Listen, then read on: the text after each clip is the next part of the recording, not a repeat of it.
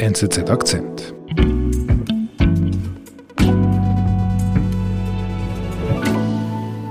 Andrea, was würde das für Italien bedeuten, wenn Silvio Berlusconi der nächste Staatspräsident des Landes werden würde? Das wäre politisch eine Katastrophe und es wäre auch ein Armutszeugnis für das Land. Italien kriegt einen neuen Staatspräsidenten und Silvio Berlusconi will es unbedingt werden. Auslandredaktorin Andrea Sparlinger erklärt, weshalb es für das Land besser wäre, wenn es jemand anders wird. Politisch eine Katastrophe, ein Armutszeugnis. Warum so hart? Warum? Was sind die Gründe dafür? Ja, Berlusconi ist ganz einfach nicht geeignet für die Aufgabe. Er ist bekanntlich sehr polarisierend und er ist auch nicht wirklich eine moralische Instanz, zu der das Volk aufschaut. Mhm. Und gerade jetzt läuft es in Italien ja wieder besser. Man mhm. hat sich nach Jahren wirtschaftlicher Krisen und Regierungskrisen hat man sich wieder so ein bisschen aufgerappelt. Man hat mhm. sich auch relativ gut durch die Pandemie bisher gebracht. Das nach der ersten Welle? Genau. Mhm. Und ja, es geht so langsam wieder aufwärts. Woran, an wem liegt das? Das liegt vor allem, würde ich sagen, eben am jetzigen Präsidenten, an Sergio Mattarella, der das Land in den letzten sieben Jahren stabilisiert hat. Er hat immer wieder eingegriffen und eben geholfen, dass die politischen Parteien sich irgendwie zusammengerauft haben und hat im letzten Jahr dann eben auch einen Technokraten als Regierungschef eingesetzt, Mario Draghi, mhm. und damit Ruhe in die Politik gebracht. Mhm. Und diese Phase könnte jetzt vorbei sein? Genau, weil die Amtszeit von Präsident Mattarella, die läuft ab mhm. und es muss ein Nachfolger gewählt werden und die Angst im Land ist jetzt eben groß, dass man da nicht eine Figur findet, die den Job so gut machen wird wie er. Mhm.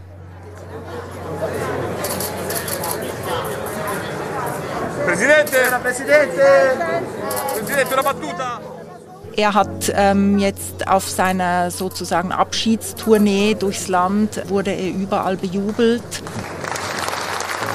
Man hat ihm zum Beispiel in der Mailänder Scala, wurde er wirklich minutenlang, wurde ihm applaudiert und es wurde ihm zugerufen, dass er eben nochmal antreten soll. Du hast die Szene auch gleich mitgebracht. Was rufen die da ganz genau? Bis rufen sie, was heißt eben ein zweites Mal, was oft in, in, Konzerten und so benutzt wird für eine Zugabe. Und sie haben ihm das zugerufen, weil sie eben hoffen, dass er doch noch einmal zweites Mal kandidiert und noch ein bisschen weitermacht. Ist denn der Staatspräsident in Italien so wichtig, so entscheidend, dass die Leute sogar eben so wehmütig reagieren, dass sie ihm Bis zurufen? Care concittadine e cari concittadini, er hat eigentlich eine repräsentative Funktion eher, aber er wird eben in Krisen doch sehr wichtig und in den letzten Jahren gab es eben immer wieder schwere politische Krisen, weil er eben eine übergeordnete Figur ist und dafür sorgt, dass die Verfassung respektiert wird und dass auch die demokratischen Institutionen funktionieren. Das heißt, er löst auf das Parlament auf im Notfall, er ernennt einen neuen Regierungschef und greift damit eben dann so als eine Art neutraler Vermittler ins politische Geschehen mit ein. Und das hat Mattarella auch gemacht? Das hat Mattarella in den letzten sieben Jahren sehr oft machen müssen. Er hat das immer sehr zurückhaltend gemacht, aber dann eben doch auch die streitenden Parteichefs dann wirklich an einen Tisch gezwungen und ihm immer wieder Lösungen dann auch so ähm, gefunden. Mhm. popolo e. Buon anno a tutti voi e alla nostra Italia.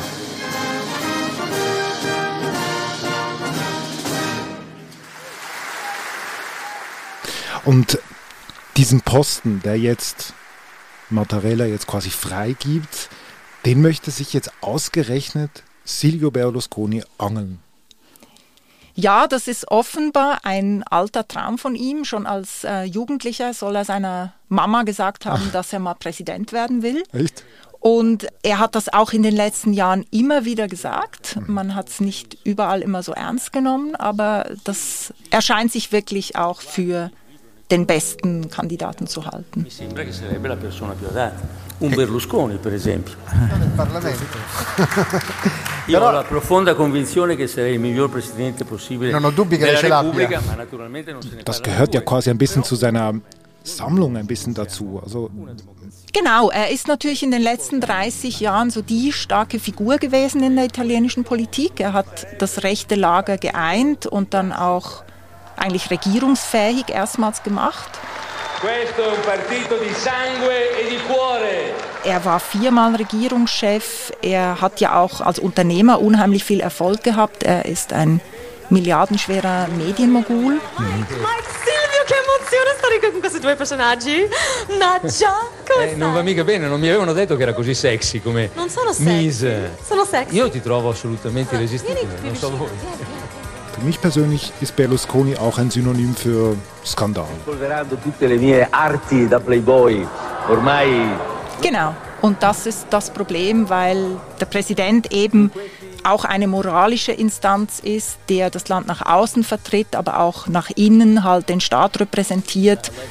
Und was man halt so in Erinnerung hat oder woran man denkt heute, wenn man ihn sieht, das sind seine, seine Sexskandale, diese berüchtigten Bunga-Bunga-Partys mit minderjährigen Prostituierten.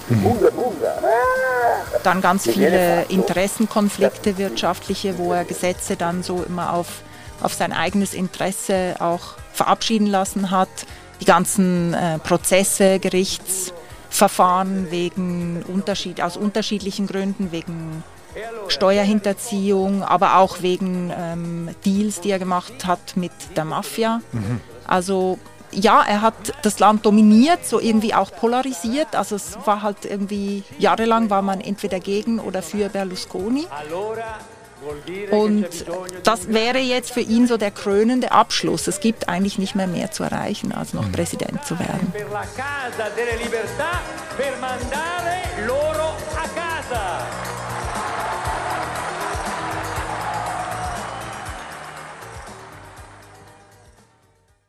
Aber so aus der, aus der Ferne betrachtet, jetzt hier so von Zürich aus, ich hatte das Gefühl, der ist, Silvio Berlusconi ist eigentlich schon seit langem weg vom Fenster. Also ich habe nichts mehr mitgekriegt, so in den letzten drei, vier Jahren von Berlusconi. Ja, er hat in den letzten Jahren stark an Bedeutung verloren. Er war zwar immer noch da, er ist bis heute Parteichef seiner Forza Italia, aber er hat die eigentlich so ein bisschen mit sich, weil er nicht loslassen konnte, weil er die Führung nicht an jüngere, mittlerweile bessere Führungskräfte abgeben konnte, hat er die auch so ein bisschen mit sich in den Abgrund gezogen. Die Partei, die einst das rechte Lager dominierte, ist heute nur noch so eine Kleinpartei, die kommt in Umfragen noch so auf 8 Prozent oder so. Und die dominierenden Kräfte auf der rechten Seite sind heute zwei andere Parteien. Und er, er ist eigentlich, weil ich ihn ja schon so, so lange kenne, wie alt ist er denn eigentlich jetzt? Er ist mittlerweile 85. 85. Okay. Das heißt, er ist natürlich auch nicht mehr so fit. Es hieß, er sei krank, er habe dies und das. Er war immer wieder bei entweder Schönheitsoperation, für Schönheitsoperationen in Kliniken oder aus gesundheitlichen Gründen. Also er ist wirklich so ein bisschen abgetaucht. Abgetaucht. Jetzt mit 85 möchte er nochmal Präsident werden, dann wäre er wie lange im Amt und bis welchem Alter? Dann wäre er sieben Jahre im Amt, das heißt, bis er 92 ist. Und wenn man ihn so hört in Interviews und sieht, dann sieht man ihm schon an, dass er eigentlich jetzt schon nicht in der Lage ist, dieses Amt auszuführen. Dann ist natürlich die Frage, wie kann es sein, dass er dann zum Kandidaten wurde? Ja, das ist für, das kam, glaube ich, für viele ähm, sehr überraschend, obwohl er ja seit Jahren immer wieder so ein bisschen angedeutet hat, dass er doch gerne Präsident werden will. Und es auch immer wieder die Diskussion gab, hat das, glaube ich, niemand so richtig ernst genommen. Man hat eher so ein bisschen darüber gelächelt. Ja, wenn es der Mama verspricht, das wissen ja alle. Genau.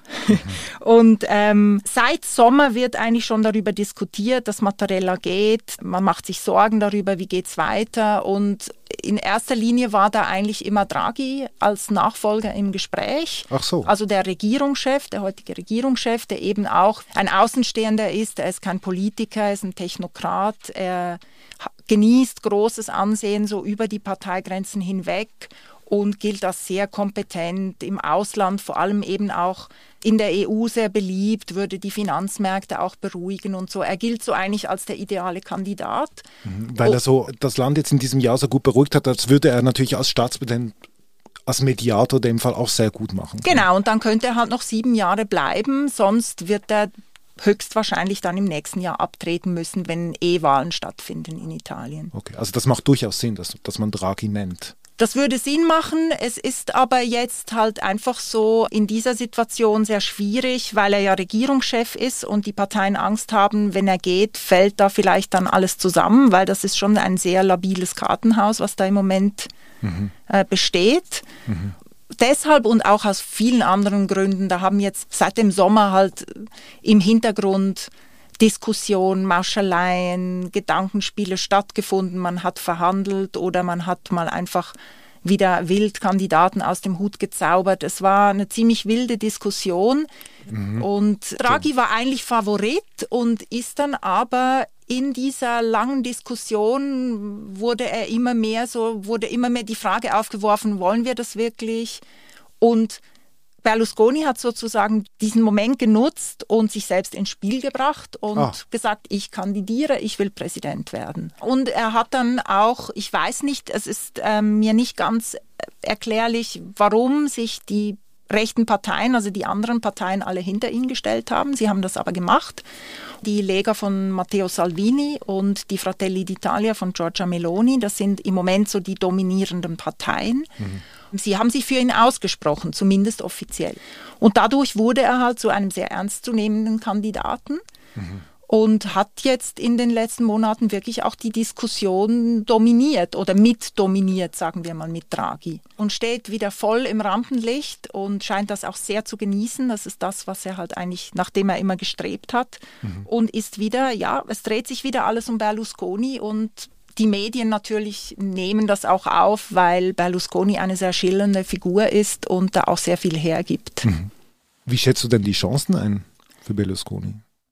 Ich glaube, sie sind sehr gering. Ich denke nicht, dass er eine parteiübergreifende Mehrheit für sich gewinnen kann. Mhm. Er ist dafür zu polarisierend. Mhm. Und man weiß nie bei italienischen Wahlen, wie sie ausgehen. Sie sind sehr un, also vor allem bei, ich meine jetzt Präsidentenwahlen. Der Präsident wird von einem Wahlgremium gewählt, das aus den Abgeordneten, Senatoren und einigen Regionalvertretern besteht. Das sind 1008 Wähler. Und das ganze Prozedere ist sehr mm, undurchsichtig, schwierig zu verstehen für Außenstehende. Es ist eine geheime Wahl, das heißt, niemand weiß, was die anderen wählen. Die Parteien können das auch nicht richtig unter Kontrolle mhm. halten. Es hat immer wieder auch Überraschungswahlen gegeben, wo Kandidaten gewonnen haben, von denen niemand das gedacht hätte. Es hat teilweise bis zu 20 Wahlgänge gegeben. Also es ist eine sehr komplizierte, sehr mysteriöse Wahl, so ein bisschen wie eine Papstwahl, würde ich sagen. Mhm. Und so wie die Mehrheitsverhältnisse jetzt sind, ist das rechte Lager zwar eigentlich das stärkste Lager, aber es hat nicht eine absolute Mehrheit. Das heißt, selbst wenn Berlusconi aus dem rechten Lager alle Leute hinter sich scharen kann, was wahrscheinlich nicht der Fall sein wird. Es gibt auch da viele Leute, die denken, dass er eben nicht, nicht mehr geeignet ist. Mhm. Selbst dann, es kann nur ein Kandidat gewinnen, der wirklich breite Unterstützung genießt. Und da würde ich sagen, ist Mario Draghi natürlich schon ein sehr chancenreicher Anwärter, weil er eben bei allen Parteien, mit allen Parteien im Moment regiert. Also er ist ja Regierungschef und ihn unterstützen außer den Fratelli d'Italia alle Parteien im Parlament. Und er hat sich als sehr guter Vermittler auch erwiesen, als, aber auch als gute Führungsfigur. Er ist unheimlich populär und gleichzeitig hat, genießt er eben auch in Europa, in der Welt sehr hohes Ansehen. Das schätzt man in Italien und ich denke, dass er immer noch gute Chancen hat. Es kann aber auch sehr gut sein, dass eben die Kandidatur von Berlusconi Draghis Sieg verunmöglicht, mhm. weil es dann eben nicht zu einer breiten Koalition kommt, wenn die Rechten auf Berlusconi bestehen. Und es kann sich dann sehr wohl auch ein dritter, vierter, fünfter Kandidat durchsetzen, jemand ganz anders von dem man heute vielleicht gar nicht spricht. Mhm. Okay, spannend. Ähm, Andrea, du, du, du, kennst ja das Land sehr gut. Du warst ja da Korrespondentin, du betreust das Dossier noch von hier aus. Ähm, diese Episode mit, äh, sagen wir mal, diese Geschichte mit Berlusconi, diese Kandidatur von Berlusconi, dass das überhaupt möglich ist. Also was, was zeigt dir das? Ich denke, das ist nur in einem Land wie Italien möglich. Es hat so etwas Operettenhaftes. Die Politik ist aber auch extrem unberechenbar. Es zeigt aber leider natürlich auch auf, wie gespalten die Politik ist, wie zerstritten, wie instabil dass man sich eben nicht mal bei einer Frage wie, wie wer wird unser neuer Präsident auf einen geeigneten, vernünftigen Kandidaten einigen kann und das auch rechtzeitig im Vorfeld intensiv diskutiert und da auf, auf eine vernünftige gemeinsame Entscheidung kommt. Mhm. Und ja, es besteht schon die Gefahr, dass das Land wieder ins Chaos rutscht nach dieser Wahl. Mhm. Und das eigentlich nach, nach zehn, elf Monaten von eigentlich überraschend guter Stabilität in diesem Land. Das hat ja alle überrascht. Ja, weil eben mit Draghi und Mattarella diese Stabilität geschaffen wurde, aber das war halt immer eine Übergangslösung, eine, eine unpolitische Technokratenlösung. Und irgendwann müssen die Politiker wieder das Ruder übernehmen und Politik machen, die Probleme des Landes lösen. Und ob sie das schaffen, ist ähm, zweifelhaft, so, so wie es im Moment läuft, weil die wirklich so zerstritten sind und nicht an einem Strick ziehen können, auch in wichtigen Fragen.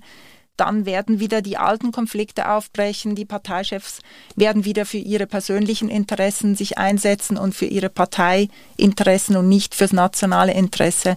Und umso wichtiger ist eben diese Figur des Präsidenten, dass da auch künftig eine Person ist, die vermitteln kann, die, die die verschiedenen Gruppen zusammenbringen kann und auch Kompromisse im Notfall erzwingen kann.